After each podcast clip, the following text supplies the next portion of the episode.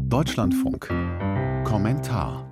Eigentlich wollte Bundesfinanzminister Lindner nächste Woche die Eckpunkte für den kommenden Haushalt vorlegen. Aber 70 Milliarden Euro an Zusatzwünschen der Ampelkollegen waren dem FDP-Minister zu viel, um künftig auch wieder die Schuldenbremse einzuhalten. Nun müssen Prioritäten gesetzt werden, meint Jörg Münchenberg. Anstatt sich unterzuhaken, wie Kanzler Scholz zum Abschluss der Klausursitzung auf Schloss Meseberg das Koalitionsklima noch gelobt hatte, haben sich die Ampelpartner kräftig ineinander verhakt. Beim Gerangel um den Haushalt 2024 zeichnet sich weiterhin keine Einigung ab, weshalb jetzt der Finanzminister die Notbremse gezogen hat. Tatsächlich macht es auch wenig Sinn, Eckwerte zur Abstimmung ins Kabinett einzubringen, die letztlich nicht mit der schwierigen Haushaltslage übereinstimmen. Keine Frage, die Ampel durchlebt derzeit einen harten Realitätsschock.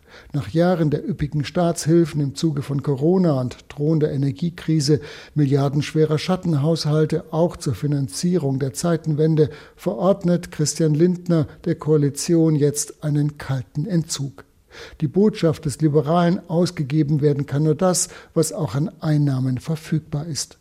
Zusätzliche Ausgabenwünsche müssen durch Einsparungen an anderer Stelle abgedeckt werden und das alles eingerahmt von der im Grundgesetz verankerten Schuldenbremse, die Ausnahmen nur in Notfällen vorsieht, nicht aber für den politischen Regelbetrieb was Grüne, aber auch Teile der SPD leichtfertig als eher nachrangiges Problem betrachten.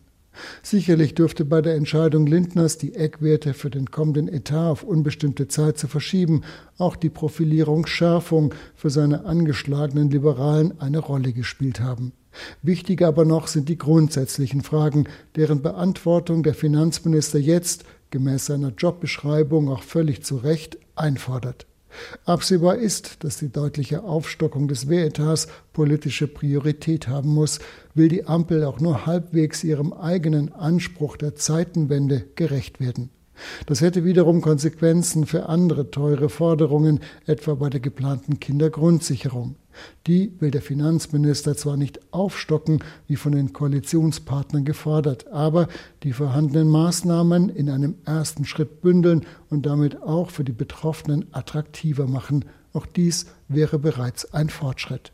Immerhin die für Mai anstehende Steuerschätzung mit sich abzeichnenden Mehreinnahmen könnte den drohenden Richtungsstreit innerhalb der Ampel etwas die Schärfe nehmen was aber an der schwierigen Ausgangslage für den Etat 2024 nichts ändert.